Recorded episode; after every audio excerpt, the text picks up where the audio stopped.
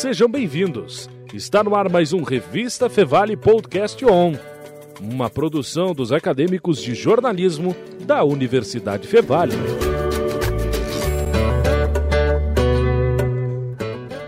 Bem-vindos a mais um episódio do Podcast On.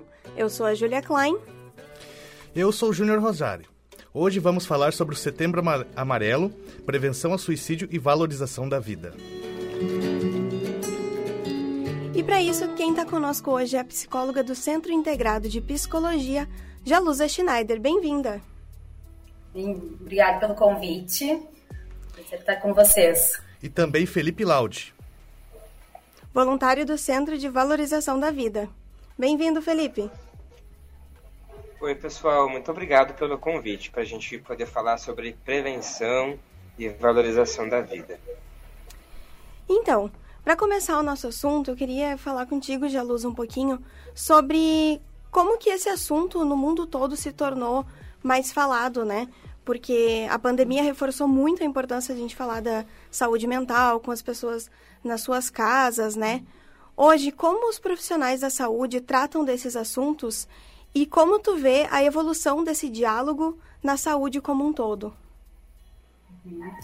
Bom, acho que é, esse Setembro Amarelo é uma campanha de extrema importância, né, de poder estar usando esses meios para falar um pouco disso, que é, é, um problema de saúde pública mundial, né, então, e como falaste com a Covid, então a gente viu a saúde mental um problema ainda ma maior, ainda com isolamento, todas as questões, uh, e sendo que aqui no Brasil é, é o quarto, quarta maior índice de, de mortes, né, o suicídio, então, algo que a gente precisa estar constantemente uh, com atenção. Então, hoje a gente tem esses uh, espaços para abordar isso, trazendo né, matérias para falar como esse vi sempre viver a melhor saída, né? Então, que a gente quebra esse tabu que falar de suicídio não pode, tem que ser escondido, porque sim, precisamos falar para que as pessoas consigam né, pedir ajuda antes de cometer mutilações ou próprio suicídio. Então, a gente da, da saúde mental vem vendo essa desmistificação assim, desse tabu, conseguindo as pessoas vêm conseguindo uh, conversar mais sobre isso, né? O que é essencial para que a gente que a, que a gente salve vidas, né? Bem, e Felipe, explica, explica pra gente o papel de um voluntário do Centro de Valorização da Vida, o CVV, e como é a atenção que se dá a uma pessoa que liga para o 188. A gente ouviu muito bem a Jalusa falar, enquanto profissional da saúde, a importância que é da gente ter um espaço para poder falar sobre aquilo que a gente está sentindo. Como muitas vezes a gente fica em desespero, agoniado e não sabe exatamente de onde saiu onde foi o início daquilo. Às vezes a gente junta e a gente acaba explodindo a nossa panela de pressão. Mas há 60 anos, o Centro de Valorização da Vida, o CVV, ele está aí como uma possibilidade, como uma ONG de apoio emocional para oferecer um espaço em que as pessoas consigam conversar e falar sobre aquilo que estão sentindo, sem precisar esperar que o copo transborde. A gente tá aí como uma proposta de vida do que? Da gente se acostumar a falar mais daquilo que a gente está sentindo. E aí a gente fala sobre prevenção. Quando uma pessoa que esteja pensando em suicídio, ou não necessariamente pensando em suicídio, mas está agoniada, angustiada e não tem com quem conversar, porque muitas vezes tem medo de ser julgada, tem medo que alguém diga que aquilo é frescura, pode ligar para um voluntário do CVV que vai te atender e fazer essa escuta, essa escuta empática, com atenção, sem julgamento e respeito. Isso é muito importante, com sigilo e anonimato. A gente tem para oferecer o nosso telefone gratuito, que é o 188, que é um telefone de emergência, de apoio emocional, que dá para ligar 24 horas por dia por qualquer pessoa que queira falar e desabafar.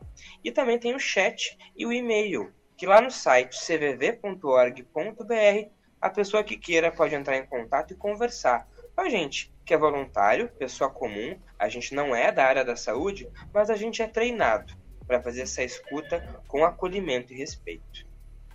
É, é muito importante, né, a gente pensar na prevenção, né? Se a pessoa está precisando pedir ajuda ou se algum parente também, amigo, percebe que a pessoa está passando por alguns problemas, sempre perguntar se precisa de ajuda, de alguma coisa. Uh, Jalusa, como é feito o diagnóstico de uma pessoa com depressão ou, ou ansiedade e o que pode desencadear isso nas pessoas? Bom, diversos fatores podem desencadear né, questões uh, da vida, luto, problemas de relacionamento, né?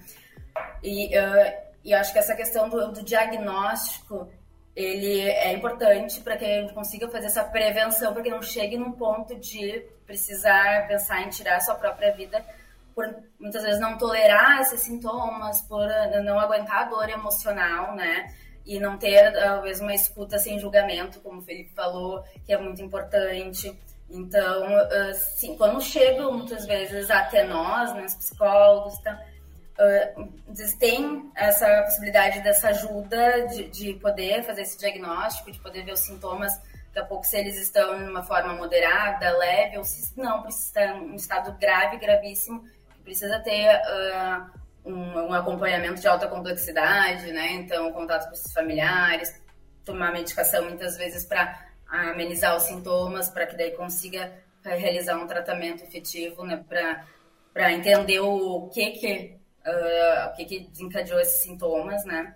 Então, trabalho hoje da, da, psicologia, a gente pode pensar assim, tanto na, na prevenção, né? Prevenção de que não chegue a, a, a ter um diagnóstico de uma um, um transtorno mental grave, que hoje mais, quase 80% dos casos que cometem suicídios, né, que tem, então são uh, de pessoas que têm um histórico de saúde mental, de um diagnóstico, né, ou de sintomas de doença mental. Então, uh, essa questão de procurar ajuda qualificada também, é, que possa fazer esse diagnóstico, possa ser tratado de maneira efetiva, a gente também está fazendo essa prevenção para que consiga conter a, a busca pela autolesão ou pelo suicídio de fato. Bem, Felipe, a gente está vivendo de um momento de pós-pandemia. A pandemia ainda não acabou, assim, radicalmente, mas, assim, como superar os, os, momentos de tristeza e viver de fato mais feliz? Mesmo com as rotinas turbulentas de trabalho, estudos e da família. Olha, essa é uma resposta aí que vale muitos dólares, muitos bilhões de dólares, né? Porque na realidade cada um é um, né? Cada um tem as suas particularidades e entende o que é melhor para si. Eu acho que a gente pode começar essa, essa resposta falando sobre diálogo. Eu acho que se a gente começar a falar e se acostumar a é, entender o que está acontecendo com a gente, pode ser um caminho, porque daí vai ao encontro do que a Jalusa disse. Daí a pessoa vai se dar conta que ela tem que procurar uma ajuda especializada e que ela precisa de ajuda e que ela pode ter uma vida mais leve e que não precisa estar sofrendo sempre. É, a gente tem que entender que assim, eu acordei hoje não muito legal, hoje eu tô triste, ok, tá tudo bem não tá triste hoje. Né? Vamos validar esse sentimento. Mas quando essa tristeza ela se alonga, quando ela se perdura, epa, tem alguma coisa errada aí. Então, quem sabe a gente, nesse momento, não presta atenção, que é um alerta, que a gente tem que procurar ajuda. A ajuda falando com algum familiar, alguém que você confie, ou se você não encontrar, ligar para o CVV, que juntos a gente pode encontrar uma solução para ti e tu pode aí se dar conta que precisa encontrar uma ajuda especializada ou não. Então é importante entender que é, cada um é um, né? E por isso que o CVV não aconselha. Ele junto com a pessoa no telefone vai ajudar com que ela se dê conta que ela pode encontrar uma solução para o problema dela. Porque afinal de contas, por que, que a gente nasce com duas orelhas e uma boca? Não é por acaso que a gente tem que ouvir mais do que falar. É uma desconstrução e a gente não está acostumado a falar e ouvir. E aí é uma proposta que a gente costuma é, fazer um convite em setembro para que a gente durante todo o ano desconstrua isso na gente e aí consiga se dar conta consiga desamarrar coisas que a gente se amarra muitas vezes e fica difícil e fica dolorido. E aí a gente pode encontrar uma forma de ficar mais aliviado e se sentir mais à vontade para seguir um tratamento ou alguma coisa mais específica.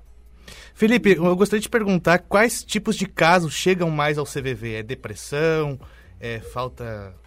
Quais tipos de casos chegam mais ao Centro de Valorização da Vida? É importante dizer que a gente está disponível pelo telefone 188 gratuito 24 horas por dia. Nós não ficamos com é, dados das pessoas que nos ligam porque são ligações sigilosas e anônimas, tá bom? Mas eu, pelas ligações que eu atendo, eu já atendi pessoas que estão com depressão, estão se sentindo muito solitárias, que precisam de alguém para conversar, que não conseguem encontrar é, uma forma de falar sobre aquilo que estão sentindo sem serem julgadas. E muitas vezes o que as pessoas precisam é ser compreendidas. Todos nós aqui queremos ser compreendidos e respeitados. E se a gente encontrar um ambiente favorável para essa fala, para essa abertura, a gente vai começar a desabrochar. Pode começar a desabrochar e entender que tem certas coisas que fazem parte da vida e a gente vai entendendo e vai aceitando algumas coisas. É, a gente atende 10 mil ligações por dia, tá? E em 2021, nós tivemos 3 milhões de atendimentos. Então é muita gente que está precisando conversar, está precisando de ajuda. Acho que a Jalusa pode falar um pouco melhor sobre isso, que existem os famosos 4 Ds, é a desesperança, é o desemprego, o desalento, é, tem mais um que eu esqueci aí, mas eu acho que é importante a gente lembrar que não só isso, né, é uma complexidade de fatores aí, né, Jalusa, uhum. que faz com que as pessoas tenham esses transtornos e pensem em suicídio, né? Acho que não é à toa, né? Ninguém uh, quer se morrer, né? Quem está falando em suicídio está falando sobre dor, sobre sofrimento, sobre uh, não ser compreendido, tantas outras tantas questões, né? Como essa questão do não julgamento, muito importante, porque a gente não consegue medir a dor do outro por nós, né? Então, como, como o Felipe falou, de, cada um é um só, né? Que assim, a, a questão de, ah, mas eu não entendo, você tem tudo, ou, ah, deixa pra lá, vamos lá, vai conseguir isso muitas vezes traz essa questão de, poxa, eu tinha que conseguir e não, não consigo né, fazer isso. Então acaba trazendo ainda mais desesperança, ainda mais uma, um desespero, né? Quando parece que, que os, os, demais não validam, não conseguem escutar sem, sem esse julgamento, né?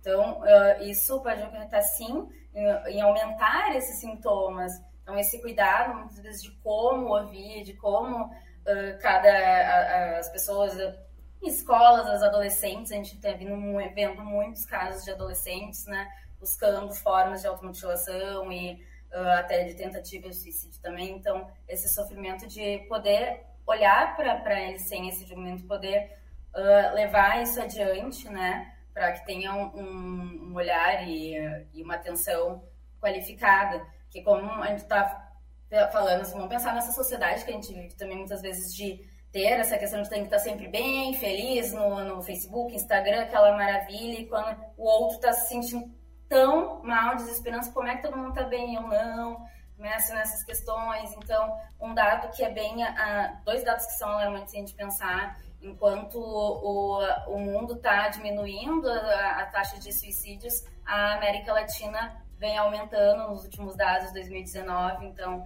o que está acontecendo também para cá, então fatores de vulnerabilidade, desemprego, como falo dos Ds ali, isso impacta. Outra questão muito relevante de pensar aqui, que uh, os homens têm maior taxa de, uh, de cometer suicídio de fato do que as mulheres. Então, pensar assim, quanto essa abertura, ainda o machismo imperando um pouquinho, essa abertura para que os homens consigam buscar esse olhar sem julgamento, né, que acabam não pedindo ajudas e por isso muitas vezes acabam cometendo de fato suicídio.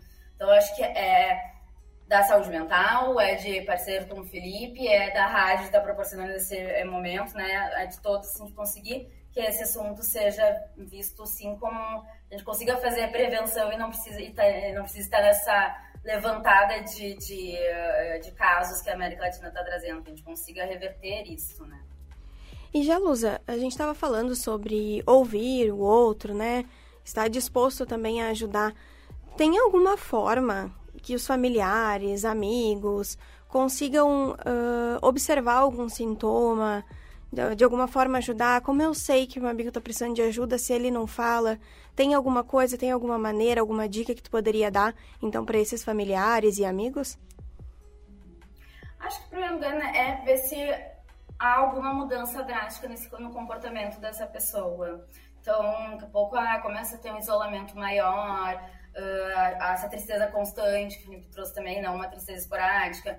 Uh, às vezes, uma, começar em atos muito impulsivos, abusar de substâncias, querer né, né uh, se colocar em risco, um, riscos sexuais, questões de impulsividade, ou tem dificuldade de relacionamento, uma baixa autoestima grande, né? Uh, inseguranças, crises emocionais. Então, tudo aquilo que a gente começa a perceber que é tá diferente, que tá exacerbado, então de poder ouvir, né, questionar se tá tudo bem, o que que tá acontecendo. E, e daí nessa questão de nunca nunca dizer assim, tá, mas uh, isso, mas é aquilo que eu tô falando, ah, mas isso não, não tu tem uma vida boa, não pensa assim, ou dar aqueles conselhos, né, de tipo, não, sai de casa, vamos lá, né? Porque as pessoas realmente não estão conseguindo sozinhas, não é porque elas não querem. Então, demonstrar confiança, né? Não comparar com os outros, assim, de dizer, ah, mas a fulaninha conseguiu, tu tem que conseguir, essa questão nunca. E uma coisa que às vezes é muito visto de tabu é realmente perguntar assim, tá, em algum momento tu tá pensando em tirar tua própria vida? Se tem algum... Porque a gente precisa sim falar sobre isso. Então, ao invés de colocar isso como tabu, é de se notou tudo isso, conseguiu, pode falar com a pessoa. E assim, não, não a, a, acredita que ah, não, tô conseguindo ajudar, não sei me posicionar. Busque então uma ajuda qualificada, leva essa pessoa até alguém que possa ajudar, né? Então, uh, isso vai ser uh, não precisa todos nós não precisamos saber a forma correta, né? É difícil lidar com a dor de um familiar, de alguém próximo, mas então poder poder ajudar ele ir até essa busca de ajuda, né? Bem, Felipe, se houver interessados, como se voluntariar ao CVV? Como funciona? Há um tipo de treinamento? Precisa de algum pré-requisito? É um convite que a gente faz também, né? Para quem quer ajudar de alguma maneira. Eu acho que esses exemplos que a Jalusa trouxe são perfeitos. E eu digo mais até, se daqui a pouco você não saber o que dizer, até ser sincero, olha, eu não sei o que te dizer nesse momento, mas eu tô aqui contigo. Vamos juntos encontrar uma solução. Nem que você pegue da mão e direcione a pessoa. Tem casos em que isso é preciso. E aí você quer ajudar, você pode fazer um curso para ser voluntário. Daqui a pouco você não quer ser voluntário, mas fazer o curso por si só já te dá um elemento bacana de como você melhorar a tua escuta, sem esse julgamento, sem você ser tão simpático como exemplos que a Jalusa trouxe, né? Quando eu trago uma dor, você invalida e diz: o que, que você está reclamando? Você tem um carro, uma casa, só que aquela dor está ali, ela tem que ser validada. Então, ao invés de a gente ser simpático, a gente tem que ser empático. É caminhar junto com a outra pessoa e entender com ela o que ela está sentindo. E aí, no curso do CVV, que é um curso gratuito, a gente aprende isso. É um curso que dura 13 semanas e você vai aprender como melhorar essa escuta. E aí você pode se inscrever lá no site cvv.org.br, na aba voluntário, fazer esse curso virtual de casa. E atenção, tem que ter no mínimo 18 anos. A maioridade ela é importante porque a gente lida com questões pessoais e questões delicadas, e nesse curso a gente aprende como a gente pode é, estar bem nesse momento da ligação para atender a outra pessoa. Por quê? Difere o voluntário da pessoa que nos liga é só o momento.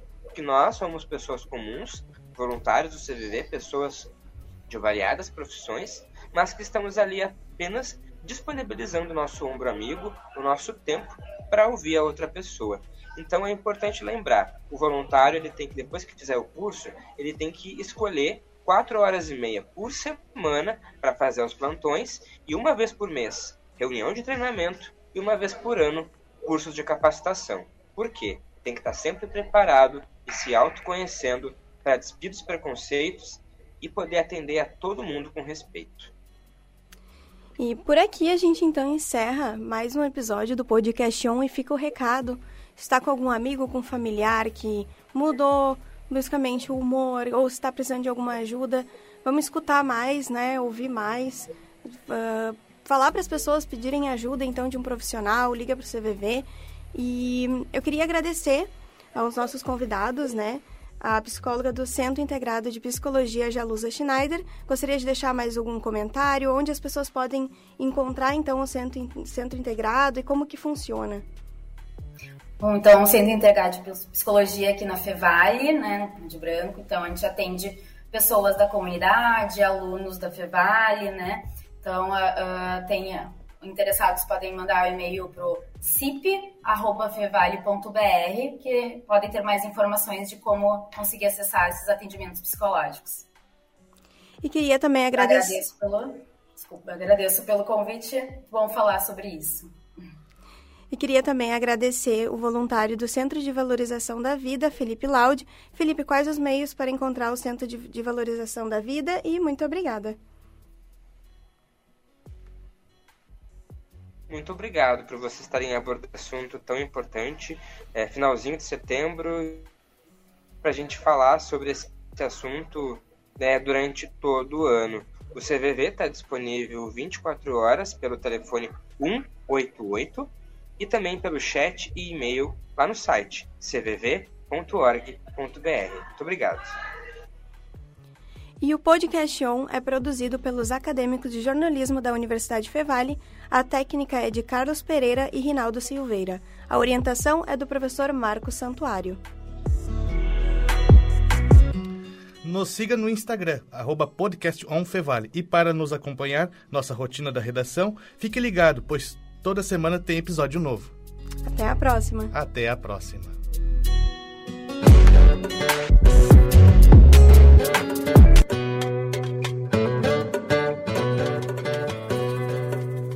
Você ouviu Revista Fevale Podcast On, uma produção dos acadêmicos de jornalismo da Universidade Fevale. Muito obrigado pela sua companhia e até mais.